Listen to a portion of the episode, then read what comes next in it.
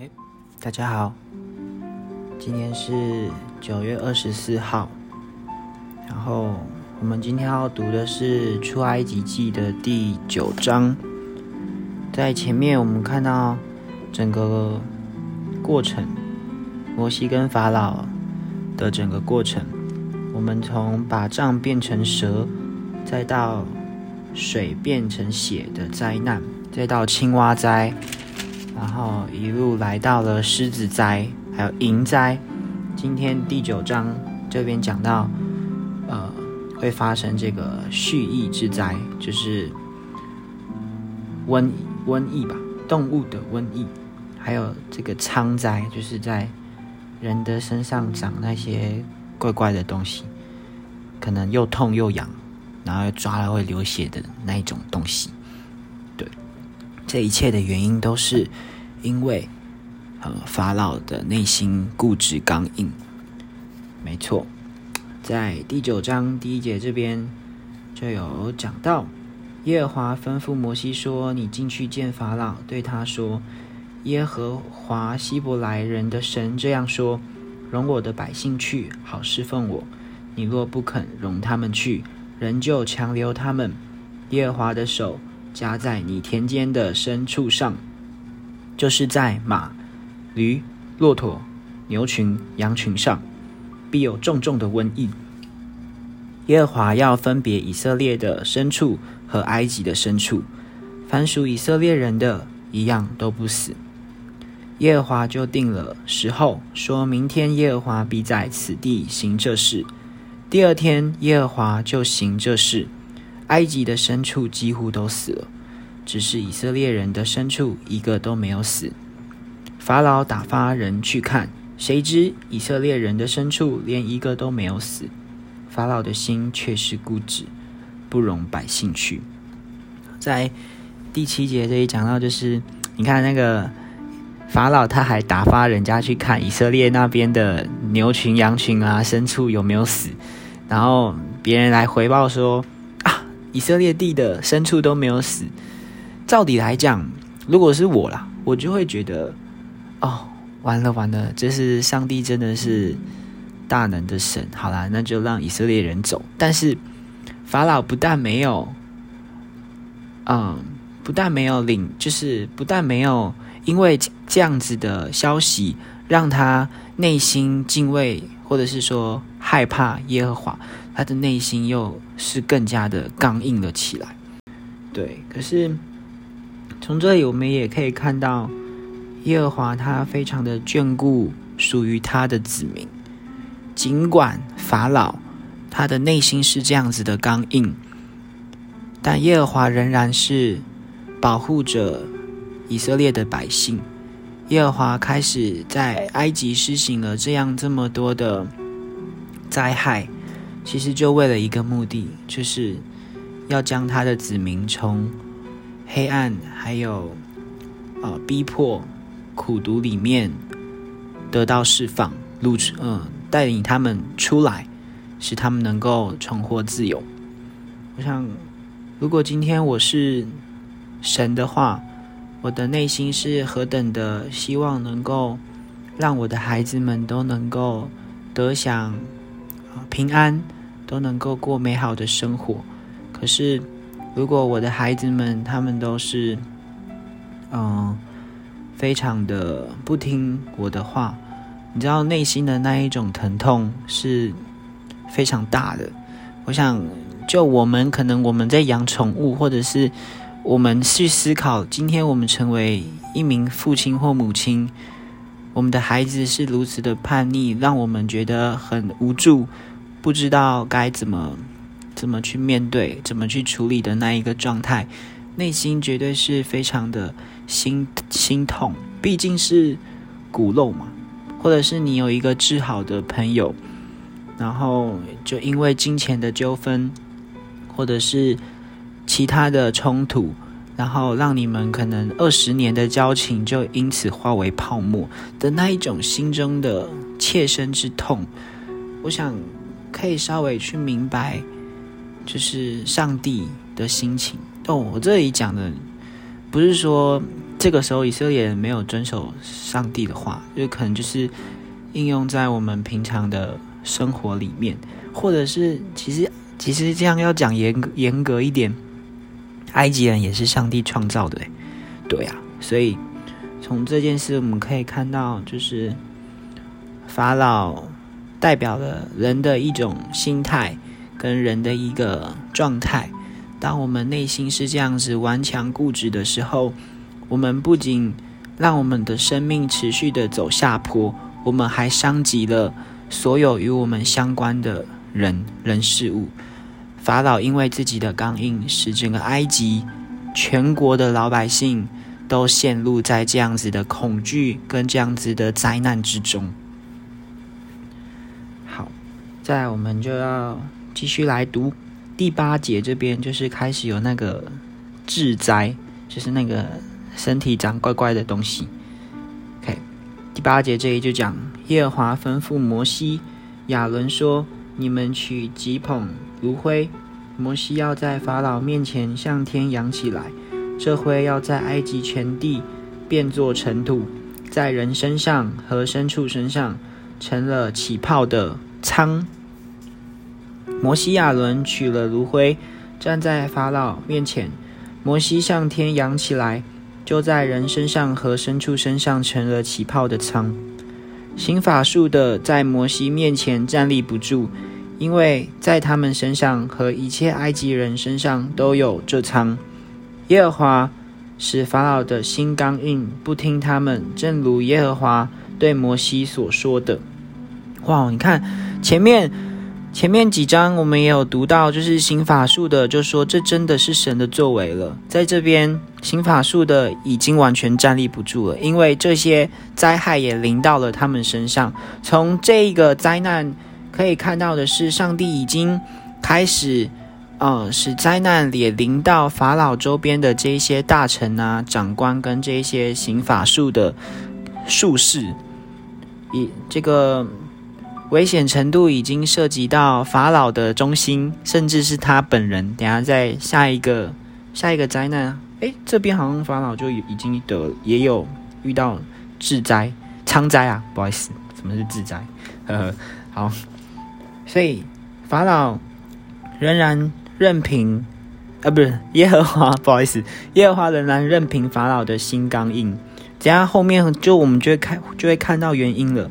第十三节这里就讲到说，耶和华对摩西说：“你清早起来，站在法老面前，对他说：耶和华希伯来的神这样说：容我的百姓去，好侍奉我。”哇，你看，在十三章这里，你清早起来，站在法老面前，对他说：“耶和华希伯来的神这样说：容我的百姓去，好侍奉我。”耶和华一直以来的目的，就是要法老让以色列人能够出埃及。我们可以去想一件事情。今天，耶和华要带以色列人出埃及，他大可不必经过法老的同意，就能够将以色列百姓出埃及。但为什么要透过法老的同意？我想我自己所能想到的啦，就是上帝要在这整个过程当中，让一个人能够是真心的降服于神，或者是真心的。嗯，知道上帝真的是我们那一位又真又活的神，所以他使人的心从刚毅转回啊柔软，转回顺服，可以在我们的生活当中成为一个警惕啦。就是当我们刚硬的时候，你就是在跟神开始呃对抗啦。那你你怎么可能赢得了？你光第一个摘我就死了吧？对，所以这对我来讲也是一个提醒啊。我一直从第一章到现在第九章，我都觉得法老的每一个心态，或者是在萨摩记那边提到的扫罗王他的心态、大卫的心态、摩西的心态，每一个圣经人物的这一些心态，无论好的坏的，都是可以使我们给予我们一些嗯借鉴。对，让我们为此来为我们的生命能够有更多的保护，有更多的榜样，有更多的借鉴，有更多的警惕。对，好 OK，那就是第十三节，这刚我讲过了嘛，就是对，那我再继续讲，就是啊，耶和华就叫摩西去跟法老讲嘛，就带以色列人出来。那十四节，因为这一次我要叫一切的灾殃临到你和你臣仆并你百姓的身上，叫你知道，在普天下没有像我的。我若伸手用瘟疫攻击你和你的百姓，你早就从地上除灭了。其实我叫你存立，是特要向你显我的大能，并要使我的名传遍天下。哦，我们从第十六节我们就可以看到了。你看，刚前面是不是讲到说，呃，或者是之前讲到说，哎，好像不太明白为什么上帝就要一直任凭法老。哟，这里看到了，就是上帝说：“其实我叫你成立，是特要向你显我的大能，并要使我的名传遍天下。你还向我的百姓自高，不容他们去吗？到明天约这个这时候，我必叫重大的冰雹降下。从埃及及开国以来，没有这样的冰雹。现在你要打发人，把你的牲畜和你田间一切所有的吹进来。”凡在田间不收回家的，无论是人还是牲畜，冰雹降在他们身上，他们就必死。法老的臣仆中惧怕耶和华这话的，便叫他的奴仆和牲畜跑进家来；但那不把耶和华这话放在心上的，就将他的奴仆和牲畜留在田里。从这边，呃，我想起了一件之。